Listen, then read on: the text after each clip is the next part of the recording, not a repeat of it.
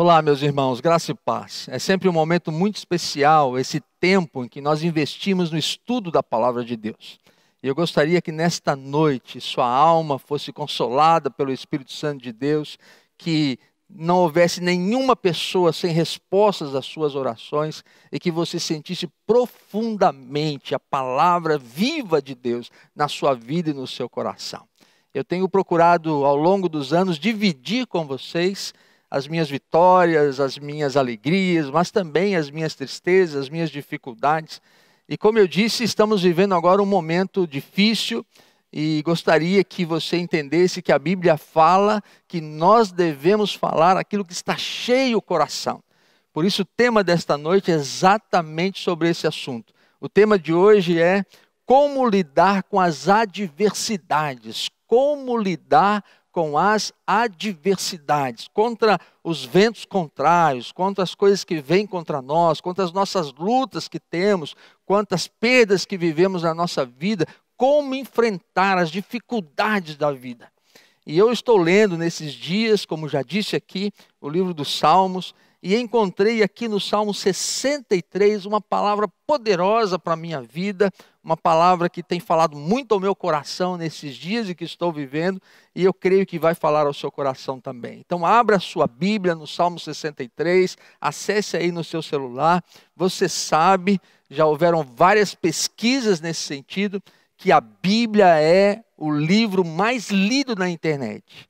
E da Bíblia, o livro mais lido é o livro dos Salmos. E um dos salmos mais procurados, mais lidos, com mais menção na internet, é justamente o Salmo 63. Um salmo belíssimo, considerado um dos salmos mais lindos da Bíblia, que fala sobre a intensidade de uma busca por Deus, da intimidade com Deus. É um salmo escrito por Davi. Então vamos fazer a leitura do salmo, meus irmãos. Salmo de número 63. Acompanhem comigo aí. Diz assim a palavra de Deus: Ó oh Deus, tu és o meu Deus forte, eu te busco ansiosamente, a minha alma tem sede de ti, meu corpo te almeja, como terra árida, exausta, sem água, assim, ó Deus, o meu corpo te almeja. Assim eu te contemplo no santuário para ver a tua força e a tua glória, porque a tua graça é melhor do que a vida. Algumas traduções diz porque o teu amor é melhor do que a vida. Os meus lábios te louvam. Assim cumpre-me bem dizer-te enquanto eu viver. Em teu nome levanto as mãos. É um sinal de dependência de Deus, de entrega a Deus. Verso 5: Como de banho de gordura farta-se a minha alma, e com júbilo nos lábios a minha boca te louva. No meu leito, quando de ti me recordo e em ti medito durante a vigília da noite, porque tu me tens sido auxílio, à sombra das tuas asas eu canto jubiloso, a minha alma apega-se a ti. Eu gosto dessa expressão. A minha alma está apegada a ti. A tua destra me ampara, me sustenta. Verso 9. Porém, os que me procuram a vida para destruir, abismar-se-ão nas profundezas da terra, serão entregues ao poder da espada e virão a ser pasto dos chacais. O rei, porém, se alegra em Deus. Vou repetir: o rei, porém, se alegra em Deus. Quem por ele jura gloriar-se, pois se tapará a boca dos que proferem mentira. Que Deus aplique essa porção da palavra de Deus aos nossos corações. Que Deus nos abençoe. Vamos compartilhar dessa palavra. Abra o seu coração. Diga: Deus, fala comigo, ministra sobre a minha vida. Ó Espírito Santo do Senhor, traz uma palavra para o meu coração hoje à noite. Assim é o meu desejo para você que é membro da IBB, para você que não é membro da IBB, para você que está nos assistindo agora aqui ah, no Brasil ou fora do Brasil. Eu não sei se você está na sua casa ou no seu carro ou na sua empresa, você está no seu horário de descanso, eu não sei, mas eu quero dizer que esta noite Deus vai falar ao seu coração. O Espírito Santo de Deus vai ministrar sobre a sua vida. Eu gostaria de falar para você sobre quando foi que Davi escreveu este salmo? Qual foi o contexto histórico desse salmo? O texto diz que agora ele já é rei. Ele já fez todas as conquistas de Israel, já fez a extensão do reino de Israel, já construiu Jerusalém, seus filhos agora já estão crescidos e ele agora é rei em Jerusalém. Irmãos, nesse momento da sua vida, conforme descreve lá 2 Samuel capítulo 15, seu filho Absalão deseja o trono do pai, deseja ocupar o lugar do pai. Absalão começa a ter seguidores, ele fica às portas de Jerusalém, convencendo os israelitas de que ele será melhor rei que seu próprio pai. E ele começa a ter seguidores, começa a formar um exército, e ele declara guerra ao seu pai. Davi vive agora uma guerra civil em Israel. Ele já tinha lutado contra tantos inimigos e agora ele está vivendo uma guerra civil. E chega um momento em que Absalão marcha contra o rei, marcha contra seu próprio pai, e ele não querendo lutar contra o filho, não querendo travar uma batalha contra o filho, ele resolve fugir mais uma vez para o deserto. E diz o texto sagrado, eu coloquei aqui na tela para você ler, e ver, de que toda a terra chorava em alta voz, e todo o povo e também o rei passaram o ribeiro de Cedron, seguindo o caminho do deserto, e seguiu Davi pela encosta das oliveiras, subindo e chorando. Irmãos, que triste, que triste, que luta. O homem de Deus, um homem chamado um homem segundo o coração de Deus, um homem que, ao ser olhado dos céus, é visto como um verdadeiro adorador. Ele está passando por um momento terrível, difícil, complicado. Prefere fugir para o deserto com aqueles que o seguiam, chorando, chorando, tristeza profunda no seu coração, para não ter que lutar contra seu próprio filho.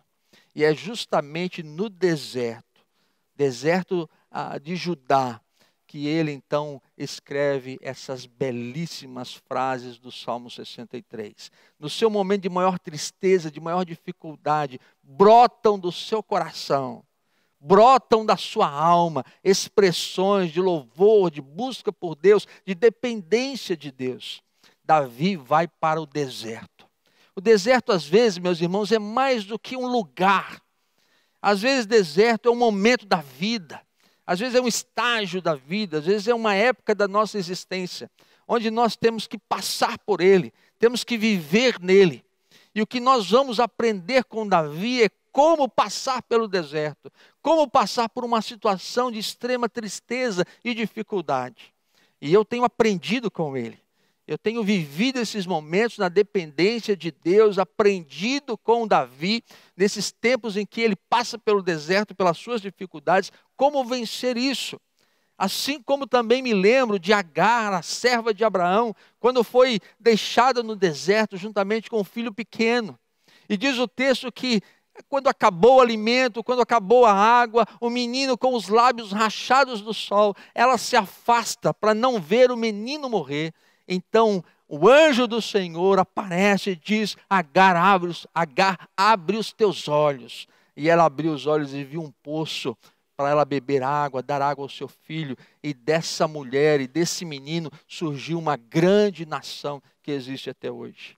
Me lembro de Moisés, que teve que ir para o deserto, porque havia matado um egípcio e teve que fugir, e fugiu, ficou 40 anos na escola de Deus, aprendendo a depender de Deus, longe do palácio, longe da riqueza, longe de ser príncipe lá no Egito, agora ele vive na escola de Deus. Eu me lembro de Elias, que por causa da fome foi para o deserto. E lá no deserto ele viu o quanto Deus poderia sustentá-lo, porque de manhã e à tarde os pássaros lhe traziam comida, e ele tinha sido assim, uh, tinha percebido o cuidado de Deus sobre a sua vida. Me lembro de Jesus que foi levado pelo Espírito Santo ao deserto e lá ficou 40 dias e 40 noites, sendo tentado, sendo provado.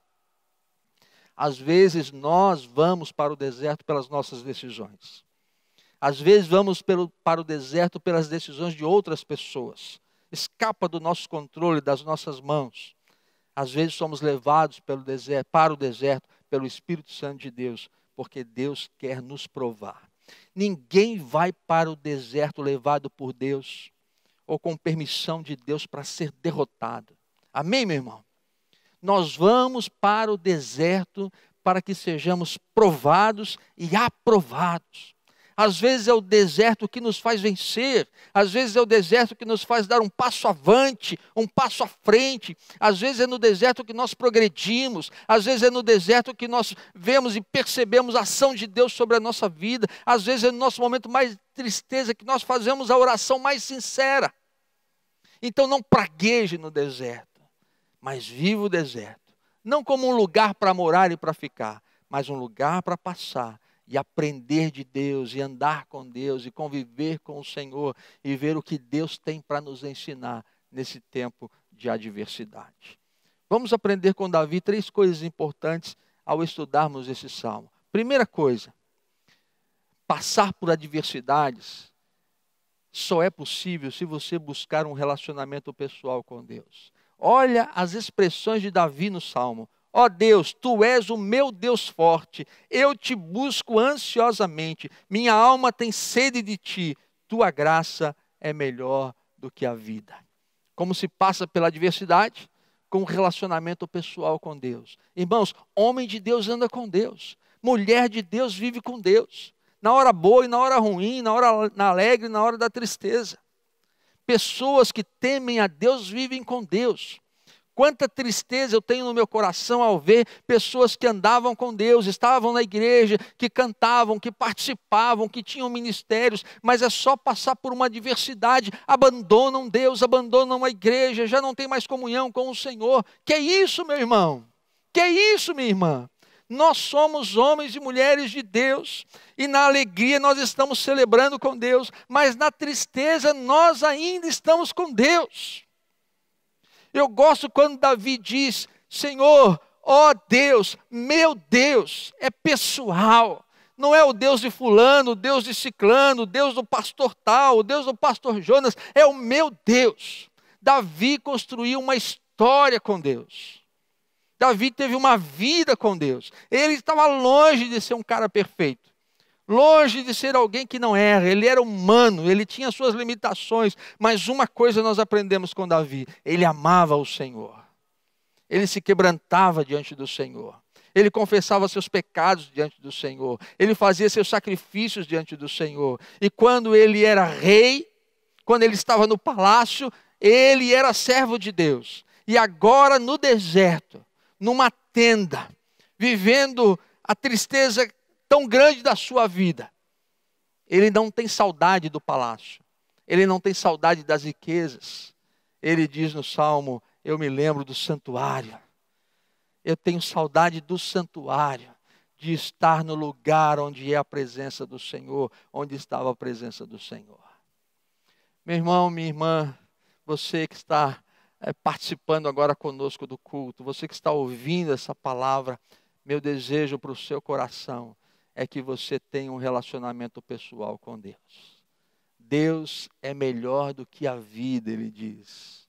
O amor de Deus para mim é melhor do que a vida. Experimentar a graça de Deus é melhor do que a vida. Ah, meus irmãos, eu às vezes lembro do meu pai. Meu pai já está com 82 anos. Ele perdeu a sua esposa. Ele perdeu a única filha, né, mulher os outros filhos não são todos homens, mas ele não abandona Deus. Ele continua lendo a sua Bíblia, ele continua estudando a Bíblia, ele continua falando de Jesus, ele continua na igreja, ele continua sendo dizimista. É o Deus dele. É um Deus pessoal. E o desejo do meu coração é que você tenha um relacionamento tão intenso e íntimo com Deus que não vão importar as adversidades, ou os ventos contrários, ou os problemas que você vai enfrentar, ou as perdas que você vai ter. Você não abre mão de Deus. Você enche a sua alma de Deus, você enche o seu coração de esperança de Deus. Você lê a sua Bíblia, é o Emanuel. Meu irmão, é o Emanuel, é o Deus conosco.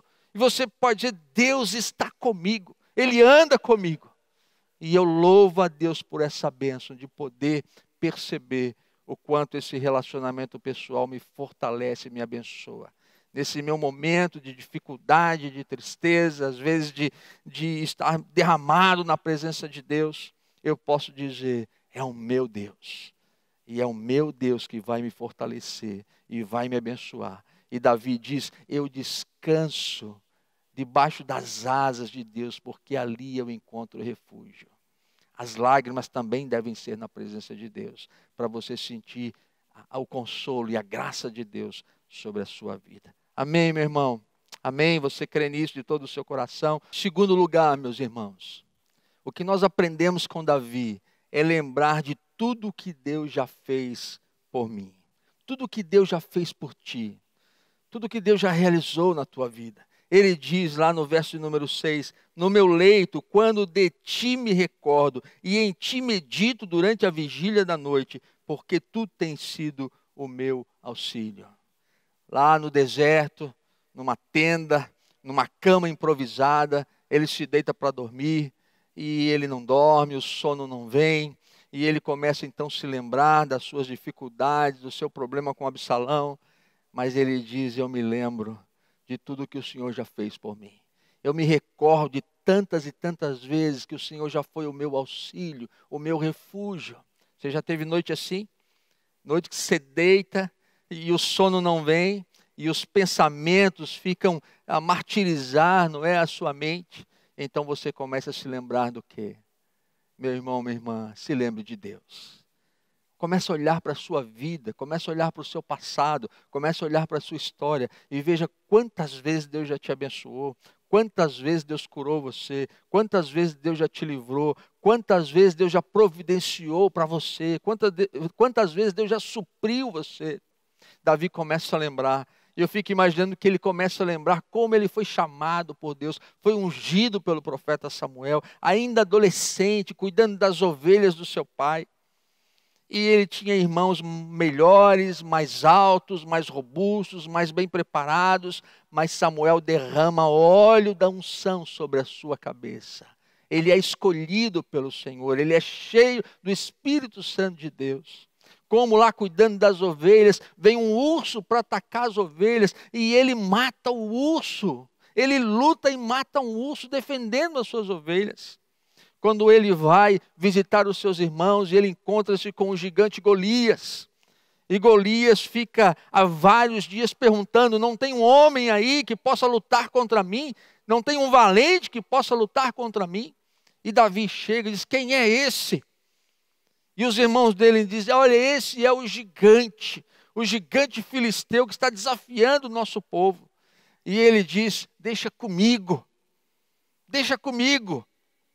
E quando ele vai na direção do gigante, o gigante vem com ele com sua lança, com seu escudo, quase três metros de altura. Ele diz para o gigante: Tu vens a mim com lança e escudo, mas eu vou a ti em nome do Senhor dos Exércitos. Quando o rei Saul fica perturbado, manda chamar Davi. E Davi toca a sua harpa e o espírito maligno deixa Davi em paz. Quantas guerras ele venceu, quantas batalhas, quantas lutas travadas e vencidas, e ele começa a lembrar: nunca fui eu, nunca fui eu, foi sempre o Senhor, foi sempre o Senhor. Foi Deus que me deu a vitória, foi Deus que me fortaleceu. Por isso eu começo a recordar e me lembrar, e eu sei que Deus também vai me dar vitória nessa situação que eu estou vivendo. Como diz a palavra, traga a sua memória, isso é traga a sua mente, tudo aquilo que pode te dar esperança. Ah, meu irmão, minha irmã, eu fico lembrando quantas e quantas vezes Deus já nos abençoou aqui quantas vitórias nós tivemos, quantos livramentos tivemos, quantas histórias com essas crianças da Casa Lar do Sete, quantas é, bênçãos nós recebemos nas nossas construções, quantos milagres Deus já realizou, Quantos Deus já, quanto Deus já fez por membros da nossa igreja, quantas pessoas que foram salvas pelo Senhor Jesus Cristo, que tiveram suas vidas transformadas, quantas situações que pareciam impossíveis de resolver e Deus nos abençoou e fez milagres extraordinários, porque Deus não pode fazer de novo. Deus pode fazer de novo. Deus pode agir novamente, Deus pode abençoar novamente. Encha seu coração de esperança. Como vencemos as adversidades? Em primeiro lugar, nós temos um relacionamento pessoal com Deus. E em segundo lugar, nós enchemos a nossa mente, o nosso coração de tudo aquilo que Deus já fez por nós. Nós lembramos que o mesmo Deus que fez ontem é o mesmo Deus que vai fazer hoje que o mesmo Deus que operou ontem é o mesmo Deus que vai realizar os milagres hoje. Ele não diminuiu o seu poder, muito pelo contrário, ele continua agindo na pessoa do Espírito Santo, na vida da igreja e nas nossas vidas, em nossos corações. Por isso nós enchemos o coração de esperança. E o ponto número três, o que nós aprendemos com Davi de como vencer as adversidades: adorar independentemente das circunstâncias ele diz: À sombra das tuas asas eu canto de alegria, a minha alma pega-se a ti, o rei se alegra em Deus. Nós estamos acostumados a louvar a Deus quando é, somos promovidos, quando compramos uma casa, quando compramos o carro, quando é, nosso filho nasce, quando nós temos uma promoção no emprego, quando nós temos uma vitória, passamos na faculdade, nos formamos. Irmãos, Davi está adorando a Deus quando ele perdeu tudo. Davi está adorando a Deus no deserto. Ele está numa tenda, ele está fugindo. E a Bíblia diz, conforme ele mesmo escreve no Salmo 63, o meu coração se alegra em Deus. Não tem a ver com coisas, não tem a ver com posses, tem a ver com essa história de vida que ele tem com Deus. Tem a ver em fazer sacrifício de louvor e de adoração. Tem a ver em um momento de profunda tristeza, você poder dizer: Senhor, eu creio em Ti. Senhor, eu confio em Ti. Senhor, eu dependo dependo de ti. Não tem nada resolvido, não tem nada acertado, mas eu estou agarrado em ti. Eu gosto dessa expressão. A minha alma apega-se a ti. Senhor, eu estou apegado a ti, eu estou agarrado. Como a gente diz, estou agarrado com Deus. Eu não abro mão da minha relação com Deus. A gente vence, irmãos, as adversidades quando brota no nosso coração um sacrifício de louvor e adoração quando você entrega o que você está vivendo nas mãos de Deus, porque você sabe que não depende de você, nem das suas forças, nem das suas posses, nem das suas qualificações, nem dos cursos que você já fez, nem do dinheiro que você tem, mas depende exclusivamente de uma ação sobrenatural de Deus. E você adora e você busca a Deus e você declara o seu amor a Ele até que algo aconteça subitamente subitamente. Até que você percebe que Deus agiu de forma súbita, milagrosa, sobrenatural. Sabe o que, que acontece na história? Absalão sai de Jerusalém, vai perseguir é, Davi no deserto.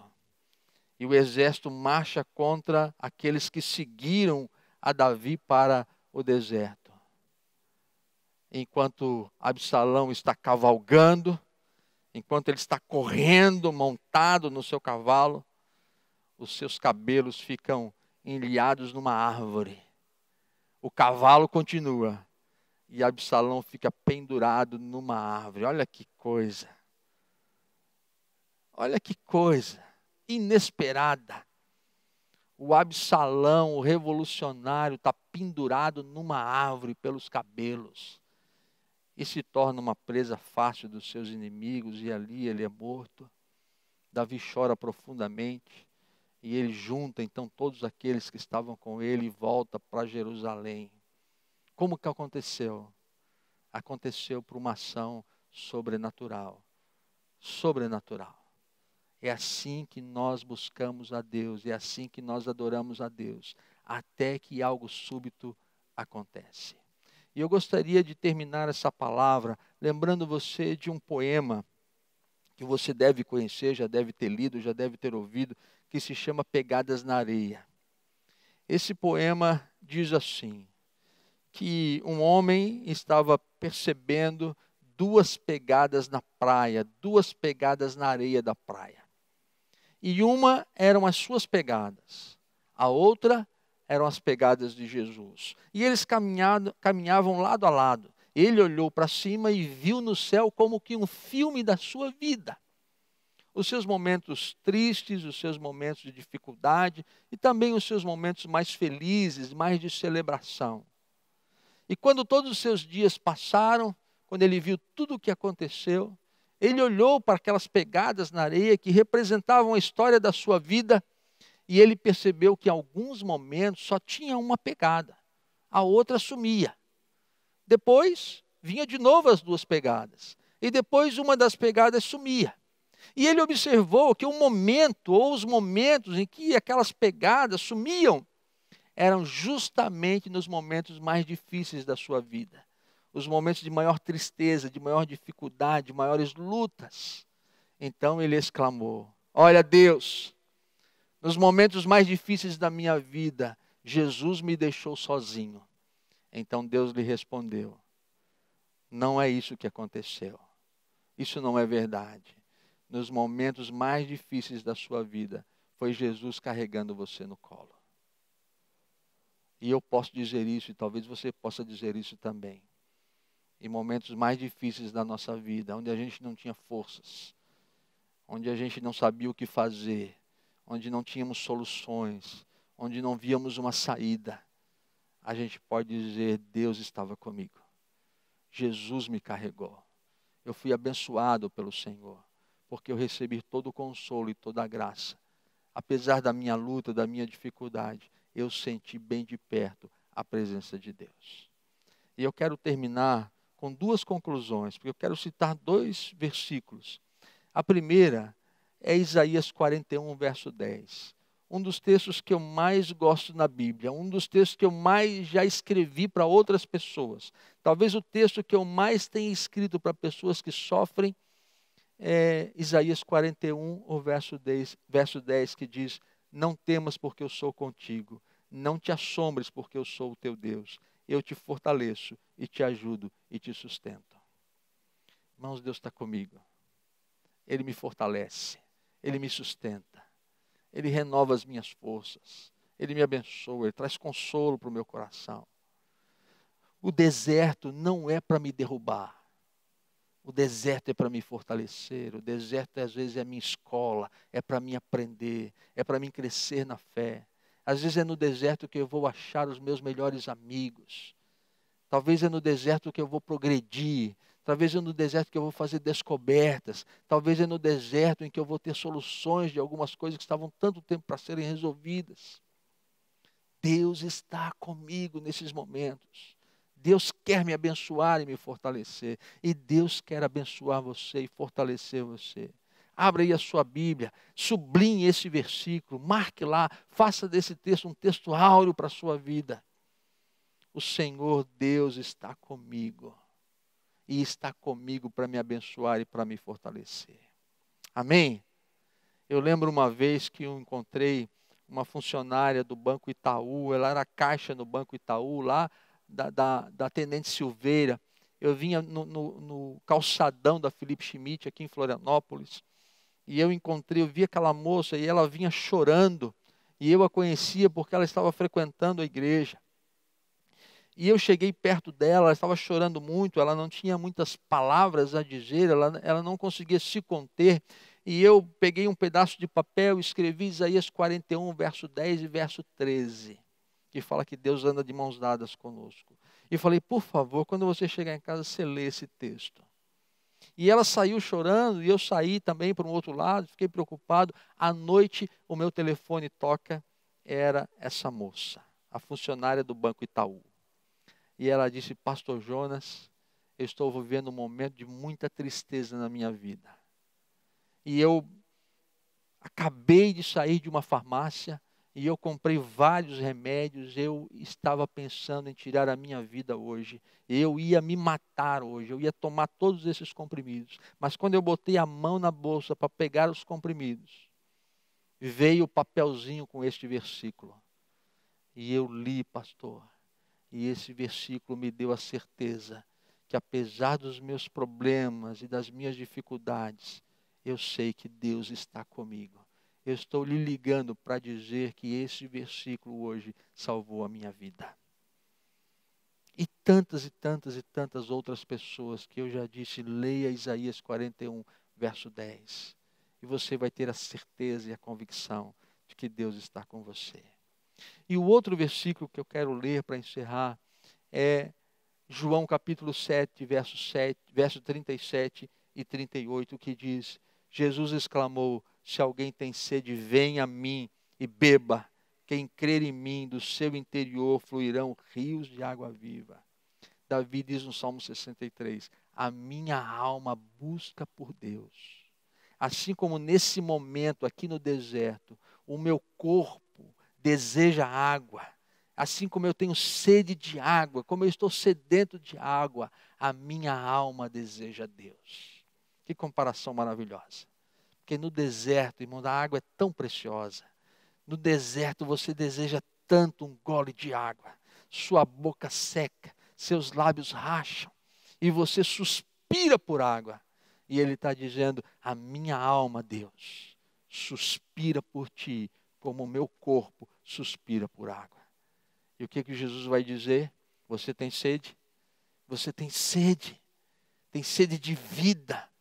Você tem sede de esperança. Você tem sede de milagres, de transformação, de bênção de Deus. Beba de Jesus.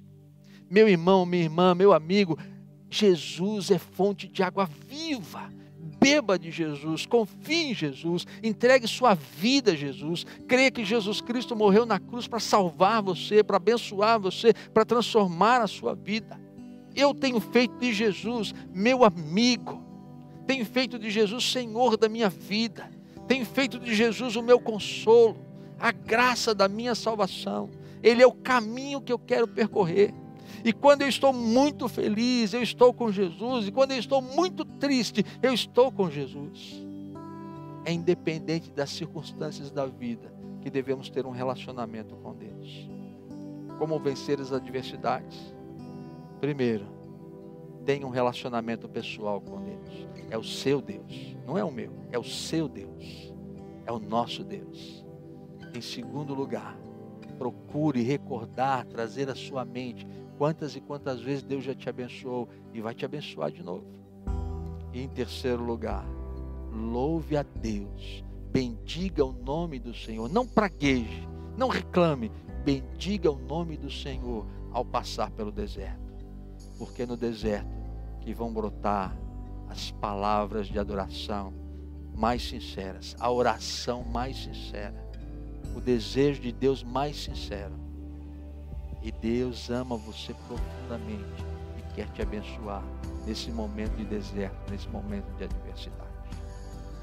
Meu irmão, minha irmã, meu amigo, o meu desejo hoje à noite é que haja consolo para o seu coração, resposta para as suas orações e que sua fé seja renovada em Deus. Sua dependência de Deus seja muito maior.